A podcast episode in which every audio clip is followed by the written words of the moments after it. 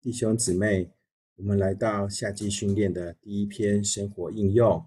撒加利亚书启示，神在人类历史行动中之要点与内容，乃是基督的两次来临，或者耶稣的见证、神的建造。撒加利亚九至十一章说到，基督在卑微中第一次来临是谦逊并亲切的。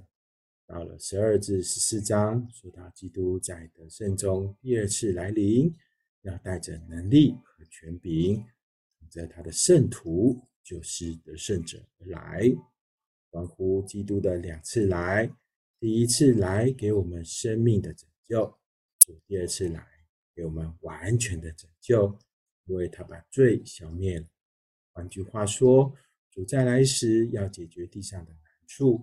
不平、不公、战争、疾病、饥荒、教育问题、犯罪的地方、万物的受苦、地上的政权等。既然如此，在主第二次来临之前，我们基督徒在地上的态度与责任又是什么呢？首先，主的再来是我们荣耀的盼望。在我们等待主回来的过程中，该有一种合适的生活，有等候的态度。并且尽力带人得救，把人带到神面前。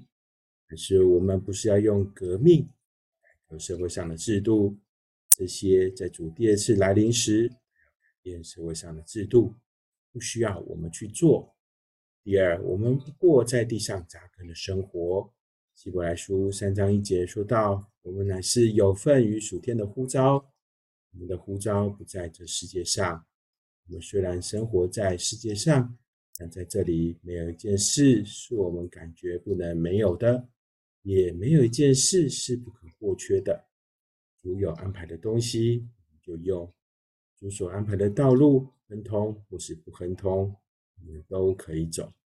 我们乃是等候基督的来临。当主来的日子，将是我们最快乐的日子，因为世界的思维都要改变。只有义的事要存到永远。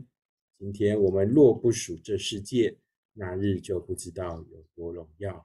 用我们的眼目单单仰望他的再来。